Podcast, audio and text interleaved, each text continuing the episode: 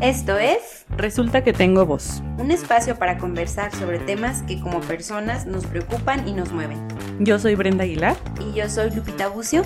y queremos tener contigo un diálogo en confianza. Hola, ¿qué tal? ¿Cómo están el día de hoy? ¿Listos para grabar un episodio más de Resulta, Resulta que, que tengo tengo voz? Casi se me va la entrada. Tú nunca estás concentrada, Necesito por estar- favor. Perdón, perdón. ¿Cómo estás, Brenda? Ay, eso te iba a decir. Ando bien a gusto porque en este episodio tú vas a tomar la batuta. Por fin se va a lograr ese sueño tan esperado de que tú dirijas todo esto. Es verdad, yo coordino casi todos los episodios. A ver, que nos digan nuestros escuchas. Hoy vamos a hablar un tema que no importa que yo lo vaya a llevar, porque aparte me encanta, lo amo, me apasiona. Entonces, vamos a hablar sobre eh, el trabajo de parto y lo vamos a hablar no desde el punto de, ah, educativo de los estudiantes de medicina, no. Lo vamos a hablar como más para el cómo una paciente que está embarazada puede darse cuenta o, o vive el trabajo de parto. Este, obviamente no sobre todos los detalles del trabajo de parto, pero sí algunas de las principales, pues de los puntos más importantes de lo que es el trabajo de parto. Muchas de las palabras que vamos a decir o de las frases que vamos a utilizar son las que yo utilizo con mis pacientes. Si eres mi paciente y ya te he dicho alguna de estas cosas, dale like por favor al, al episodio y compártelo. Y vamos a, hablar sobre, sobre, al- sobre algunas de esas cosas eh, y todo el entorno de, de lo que es el trabajo de parto. Yo sé que en este, en este episodio tú no vas a tener dudas, así que por fin tendré un monólogo, no me vas a interrumpir. No voy a tener dudas. No tengo dudas, Entonces, mm, me gusta... pero tengo mucho que decir.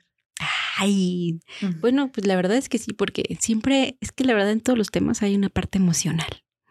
¿Qué hay de la parte emocional? ¿Cuál es la salud mental del trabajo de parto? No, pues la verdad es que sí, ¿eh? O sea, la verdad es que sí creo fielmente que, que en el trabajo de parto, pues definitivamente el protagónico del trabajo de parto es la paciente y luego si es, si es que es un embarazo que se lleva en pareja y así lo deciden, pues también la pareja no son como quienes lo llevan a cabo. Pero pues a, a nosotros como médicos nos toca pues como el lado de la orientación y muchas veces de resolver algunas dudas. Primero que nada, yo te digo trabajo de parto y tú en qué piensas. Yo pienso que está muy bien definido. De, o sea, Descrito con sus palabras. en un, en un inicio, cuando yo vi que íbamos a hablar sobre este tema, dije, wow, me encanta que ya se diga trabajo. De, o bueno, no sé cómo se decía o si siempre ha sido así, pero lo que me encanta es que tenga la palabra trabajo, porque siento que de verdad debe ser un trabajo y un trabajo muy duro y muy, muy pesado. Yo y- creo que siempre sea, médicamente siempre le hemos llamado así, pero este, de pronto así, a lo mejor como comúnmente es como, ah, ya entró, ya le empezaron los dolores o Ah, ajá. O ya está días.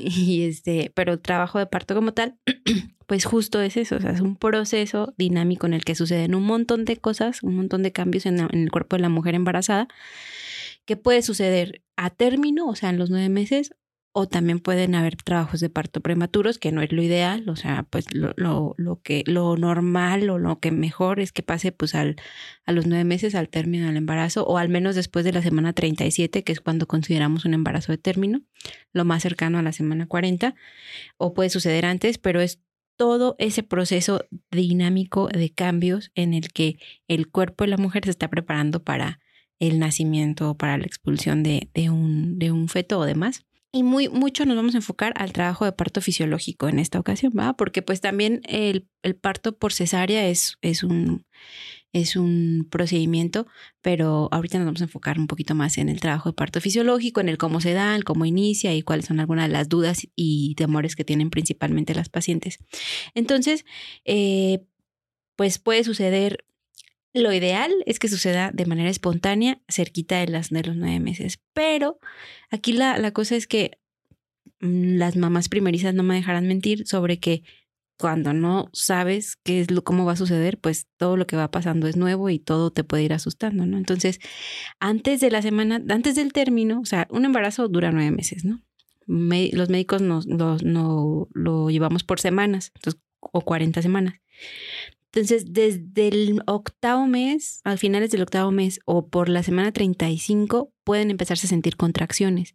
Y eso es algo como que sí es muy importante porque, aunque sí sean contracciones, no son las contracciones del trabajo de parto. Entonces, hay una de las preguntas que me hacen más frecuentemente mis pacientes es cómo me puedo dar cuenta que ya inició el trabajo de parto. Y primero, y lo que también les digo siempre es, es bien importante conocer tu cuerpo y conocer tu cuerpo conforme va cambiando con el embarazo. Por ejemplo, que a partir de la mitad del embarazo, pues tu bebé se empieza a mover, que se mueve diferente en los primeros, eh, los primeros meses que lo sientes, a después se mueve mucho y luego al revés va moviéndose menos. Pero el hecho de identificar una contracción, la gran mayoría de las mujeres dicen como, ah, es que se me pone durita la panza. Eh, identificar esas pequeñas contracciones desde el octavo mes es bien importante porque una de las principales cosas como, como nos podemos dar cuenta que inicia el trabajo de parto es con las contracciones o los famosos dolores. Ajá, eso te iba a decir, no todo, no todas las contracciones tienen dolor. No. Ah. De hecho, y, y otra cosa muy importante que yo les digo es, el trabajo de parto, cuando ya empieza el trabajo de parto, eh, tiene dos fases principales. Una que es muy lenta y una que es más rápida. La que se conoce como la rápida, o sea, la, la, parte que es la fase rápida es la que comúnmente es ya los dolores de parto. En la fase lenta, aunque suceden contracciones, pueden no ser tan dolorosas, pero ya es aún parte del trabajo de parto. Y como no son tan dolorosas, muchas veces no se consideran como un trabajo de parto. Entonces, ya cuando, cuando se comúnmente dicen, no, pues ya empezaron los dolores, casi siempre se refieren a la segunda parte del trabajo de parto. Sí, primero es la fase lenta. Primero es una fase lenta que, bueno, nosotros le llamamos fase latente, pero la fase lenta puede durar mucho tiempo, o sea, de tal modo que hay primerizas que pueden durar hasta siete días con esas contracciones muy leves, muy leves, muy leves, que no que generan grandes cambios. Mm. Entonces, ¿cómo me puedo dar cuenta? Bueno, porque se pone durita la panza, o esa es una contracción y hay que empezar a identificar, ah, pues al, me empezaron a dar cada tres horas y se me quitaron.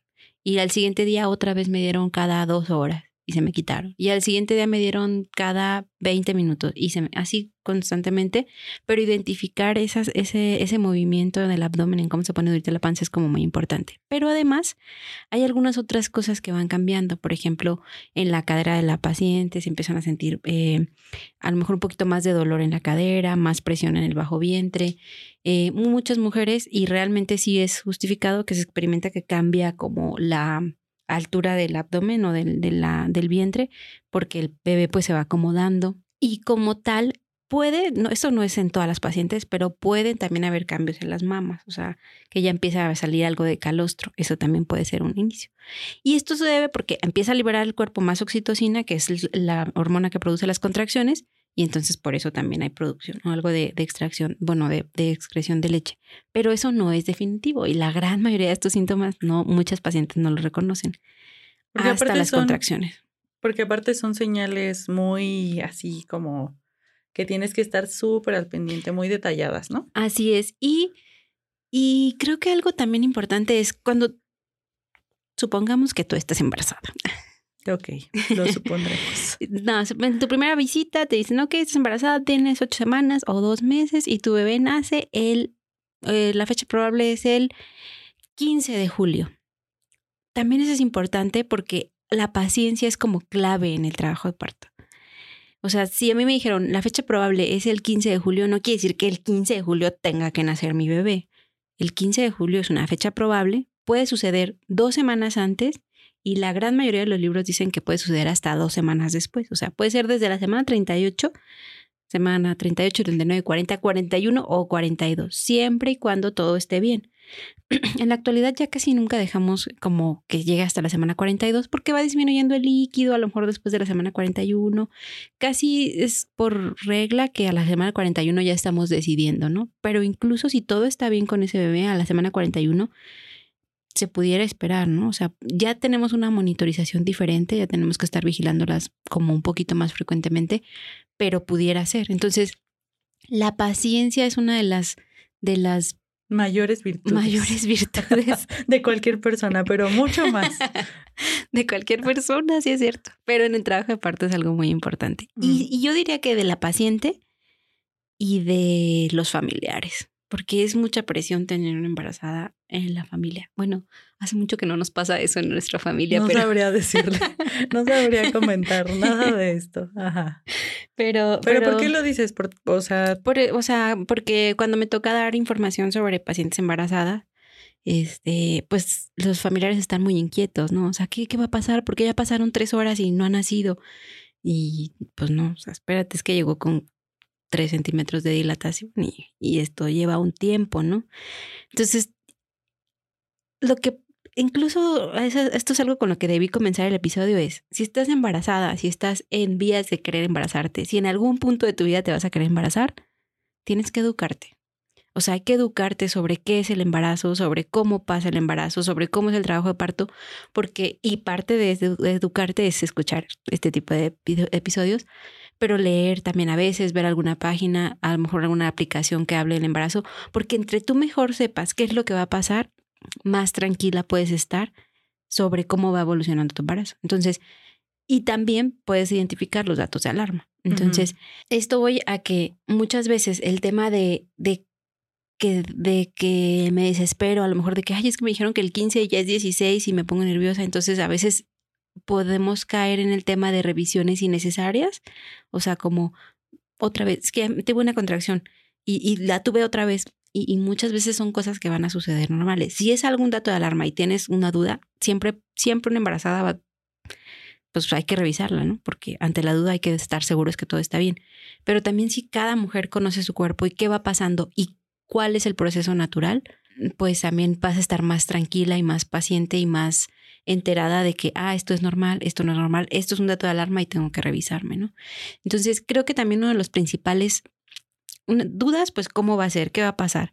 Y aunque yo lo pudiera decir ahorita dos o tres veces, hasta que cada mujer está ahí y, y, lo está sintiendo, lo vas a experimentar, ¿no? Entonces, muchas veces también es llevar tu control prenatal adecuado, conocerte con tu médico tener un plan de acción de urgencia, eso es básico. O sea, yo creo que el número dos, después de educarte y de saber qué está pasando con tu cuerpo, es tener un plan de acción. O sea, a ver, yo ya estoy embarazada, tengo tres meses. Si en el día de mañana tengo un dato de alarma, sangrado, dolor, infecciones, lo que sea, ¿qué voy a hacer? ¿Cuál es, a qué hospital voy a ir? Ya sé que voy a, o, o cuáles son mis papeles para atenderme. ¿Sí me explico? O sea, mm, o ya, ya estoy en días, ya estoy en días de que van a ser mi bebé, dónde van a ser mi bebé, eh, dónde me voy a atender en un caso de una urgencia, si estoy aquí en mi ciudad, eh, cuál es el hospital que me queda más cerca, porque a lo mejor yo me quiero eh, aliviar o que mi bebé nazca en Altozano, pero empecé con algo de contracciones o urgentes y me queda el hospital más cerquita aquí enfrente, ¿no? Entonces, tener un plan de parto, eso es como muy, muy importante. Y dentro de esto, eh, irán descubriendo muchos miedos que también tienen las pacientes embarazadas. O sea, tantos, tantos si quieres embarazarte y ya, ya este es uno de tus miedos, uno de los miedos que tienen las mujeres que ya están embarazadas, uno de los más comunes creo que es el miedo al dolor, al dolor físico, pues. Y yo muchas veces le digo a las pacientes que están embarazadas, mira, no creo que ah, exista una manera de que nazca tu bebé que no duela. O sea, si ves un parto, va a doler, y si es una cesárea va a doler.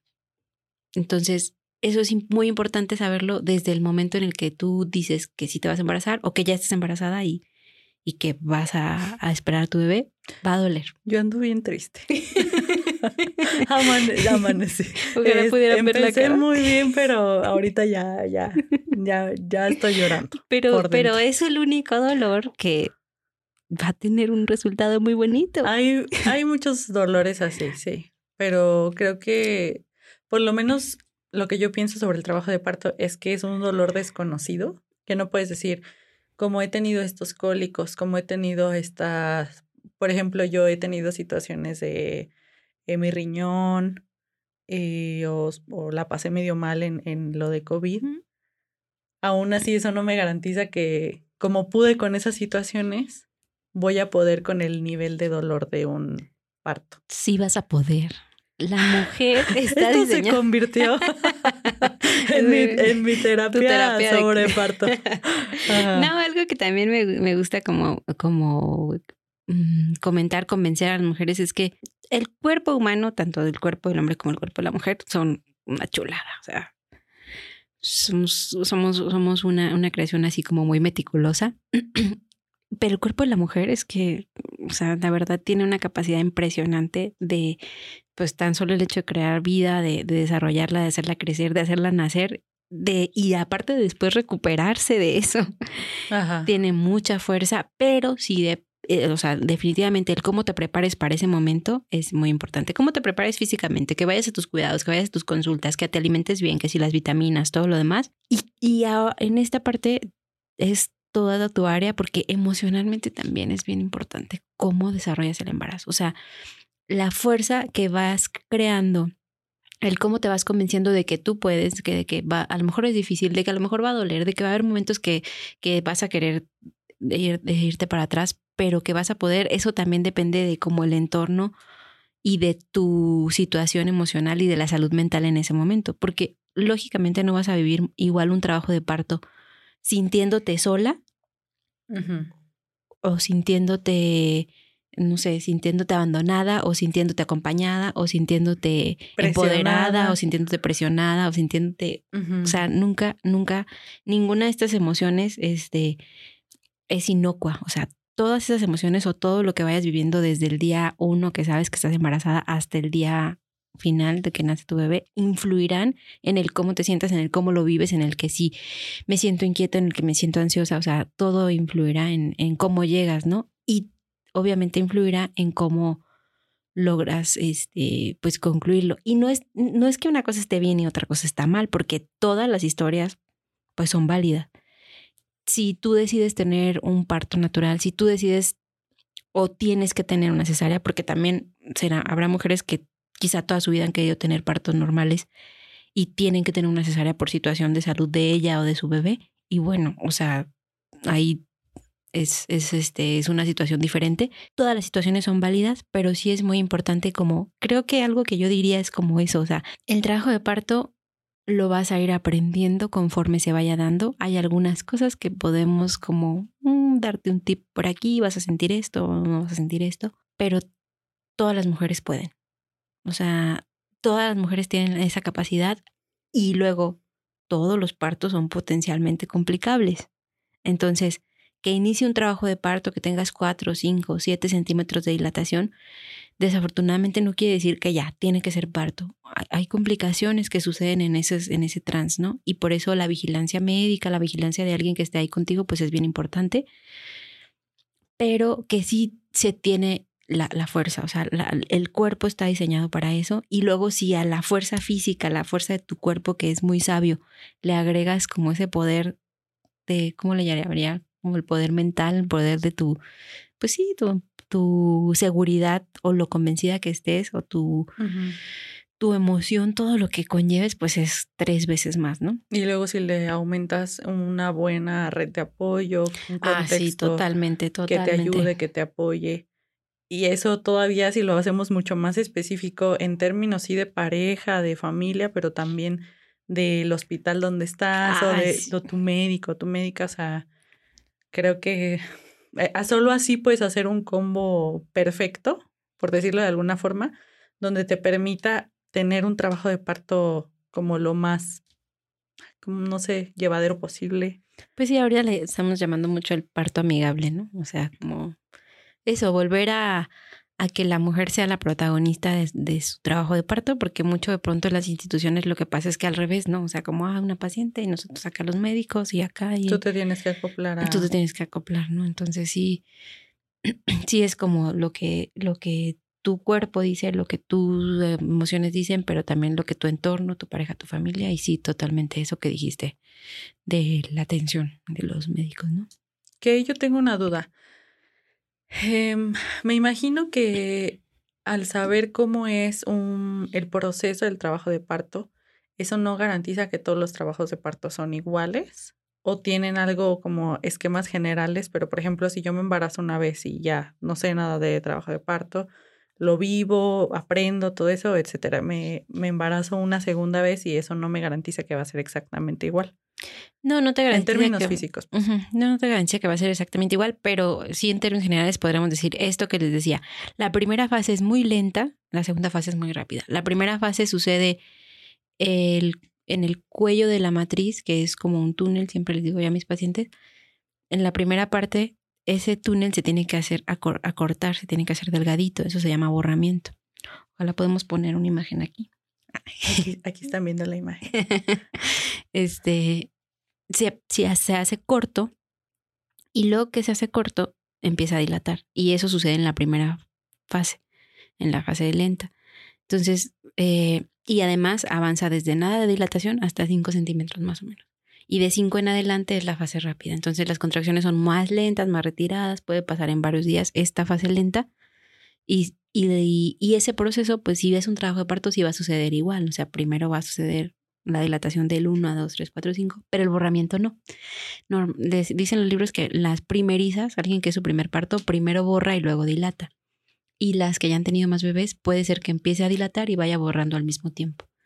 Entonces, este, eso sucede como en la primera fase y normalmente lo que los médicos preferimos es que las mujeres que ya estén en hospital sea cuando están ya en la fase rápida para no entorpecer la evolución del trabajo de parto. Entonces, lo ideal es que esta fase lenta es las contracciones están muy irregulares, no tienen la misma frecuencia, no tienen la misma duración, se detienen, al siguiente día empiezan otra vez. Y eso es, eh, mientras bebé se mueva, no salga líquido, no haya sangrado, no haya datos de alarma, eso es normal. O sea, que se quiten y luego andan otra vez, porque es una de las principales cosas que pasa, que es que ya me dieron, pero no me arrecian, o, no, o ya se me quitaron, o me dieron antes. Es parte de, es parte de muchas veces, ¿no? Y no todas las pacientes, muchas veces empiezan y ya no se detienen, y también es parte de, ¿no? Pero cuando ya llegamos a los 5 centímetros de dilatación, que es esa fase rápida, habitualmente ya el avance es mucho más progresivo, ya no se detienen las contracciones. Y una de las maneras que podemos saber es cuando dan más de tres contracciones en un periodo de 10 minutos y ya no se detienen por más de una hora, o sea, en estos 10 minutos me dieron tres, otros 10 minutos, otras tres, pero ya no se detienen, o sea, todas las contracciones ya son cada tres. ¿Ya no hay descanso? No, hasta que cumplen 18 años. y más o, menos. Y más o, menos. Unos 30. Algunos nunca. me refiero. No saquemos aquí nuestros trapitos al sol. Eh, me refiero a que en esas contracciones ya no hay en 10 minutos y luego nada de descanso, 10 minutos, 10 minutos. No, menos minutos. A veces son 3 minutos, 4 minutos, 3 minutos, 4 minutos y ya no hay descanso. Hay que pensarlo bien, ¿eh? O sea, esto me, me, hace pensar que definitivamente la elección de ser madre necesita ser informada.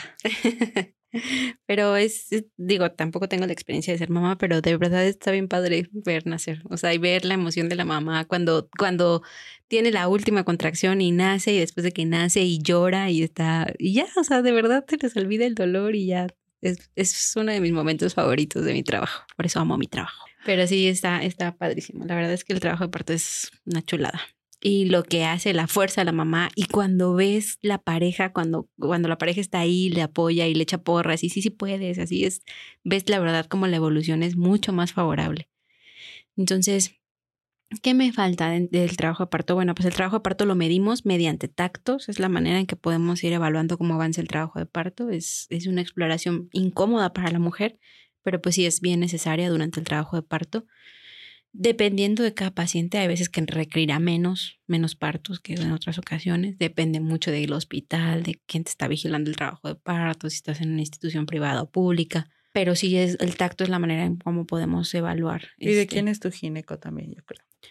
Sí, pues sí, dependerá. Y, y que bueno, de alguna manera, ojalá todos pudieran tener una doctora que chulada, la verdad. Con citas abiertas al número. no, no, no. Ah, no, ojalá todos pudieran tener una relación este, así como cercana con tu médico, pero la verdad es que también habrá quienes se atienden en medio público y no pueden tener esa elección o quienes les agarran urgencia, ¿no? Y tendrán que atenderse, pues ahora sí que, que a veces en donde es más fácil y rápido, pero eh, por eso una, la parte que llevas tú de cómo te preparas, o sea, te va tener lista para que saber que sí y que no. Entonces, saber que cuando ya tienes más de 5 centímetros de dilatación, lo más seguro, lo, lo, más probable es que ya te vigilen en un hospital, ya, ya hospitalizada. Este, habrá pacientes que están decidiendo tener partos en casa con la vigilancia suficiente, que lo, lo, más común es que este tipo de parteras tienen un plan B siempre, un hospital cerquita en donde van a acudir para tal. El acompañamiento en el trabajo de parto quienes tienen la posibilidad de elegirlo, si es su familia o si es una dula, o sea, una, una mujer, una, una persona que habitualmente está capacitada para acompañar a la mujer en ese momento en el que quiere gritar y pegarle a todos, hay quien está capacitada para emocionalmente ir llevando ese seguimiento. Todos esos detalles que la verdad ojalá todas las mujeres pudieran tener esa elección, ¿no? La posibilidad de elegir todas esas situaciones, pero incluso creo que formándote tú, que, que fortaleciéndote tu cuerpo, tu, tu mente, tu, incluso tu espíritu en, ese momento, pues al final eres la protagonista de, del trabajo de parto, ¿no? O sea, al final tú lo puedes ir llevando, pero sí hay muchos factores que pueden ayudar. Y pues eso, saber que la mujer está, tiene la fortaleza para, que todos los partos son potencialmente complicables, que en ocasiones es necesaria, uh, pues, priorizar la, el bienestar de la mamá o del bebé con una cesárea, pero que es un proceso eh, fisiológico que el organismo está preparado para y que la verdad es que si ya estás pasando por el proceso de embarazo y tienes todas estas dudas, o sea, no hay como acercarte a quien te pueda orientar, porque aunque yo te explique 10.000 cosas, siempre vas a tener una duda tú muy particular, muy en relación a tu embarazo, a tu cuerpo, a tu emoción, a tus experiencias, y pues nada como vivirlo desde tu propia experiencia, ¿no? Eh, y que si estás pensando en, en, un, en buscar un embarazo, sí van a ser cosas que te van a surgir, que van a, vas a empezar a dudar, pero siempre creo que vale la pena. La, anímate. La, cara que ven las mujeres después de que nace su bebé, creo que siempre vale la pena. Anímate. te va a gustar. Eh, te va a gustar. Pruébalo. Eh, bueno, sí, creo que vamos a esperar a, a que tú te embaraces. Porque aparte ya en los últimos dos episodios o en episodios pasados dijiste, ya me quiero embarazar, ya me quiero embarazar. Entonces, y justo ahora hablamos de trabajo de parto. ¿Coincidencia? No lo creo. Pero sí, eh, eso, ¿no? Estaría padre. Yo creo que estaría padre tener un segundo episodio, siempre lo digo. Pero esta vez con que eh, Cuando tú hayas tenido un trabajo de parto. Y Cuando lo ah, hayamos experimentado. Como dices ahorita, ¿no? Así dicen los libros esto dice mi experiencia y cómo podemos así mezclarlo. O, sí, o, estaría padre como de, de, de, las mismas dudas y comentarios que, que, que, nos hagan, así como de en mi trabajo parto yo viví esto, porque la verdad eso es lo que nutre, o sea, hay N cantidad de experiencias, hay N cantidad de maneras de que se ha vivido un trabajo parto como N cantidad de personas existimos, ¿no? Entonces, platíquenos, coméntenos y nosotros haremos un segundo episodio. O más. sí, la verdad es que sí, estoy segura que con esto solamente es una puertita para que se abran mil dudas sobre lo que es el trabajo de parto. Sí. Sí, pues como dijo Lupita ya, coméntenos, eh, nos escuchamos igual en el siguiente episodio eh, y seguramente vamos a tener más de este tema y con estas dudas o, también con nuestra experiencia, pues ya vamos a, a, nutrir esto. Así es, y pues aparte nos faltó la, la parte más importante del trabajo de parto, que es el cómo nace el bebé, pero vamos a tener más. Así que vamos like para parte 2. La paciencia todo alcanza. Muy bien. Bueno, adiós. Adiós. Gracias por escucharnos. Si te gustó este podcast, ayúdanos a compartirlo y síguenos en nuestras redes sociales. Nos encantará leer tus comentarios. Hasta pronto.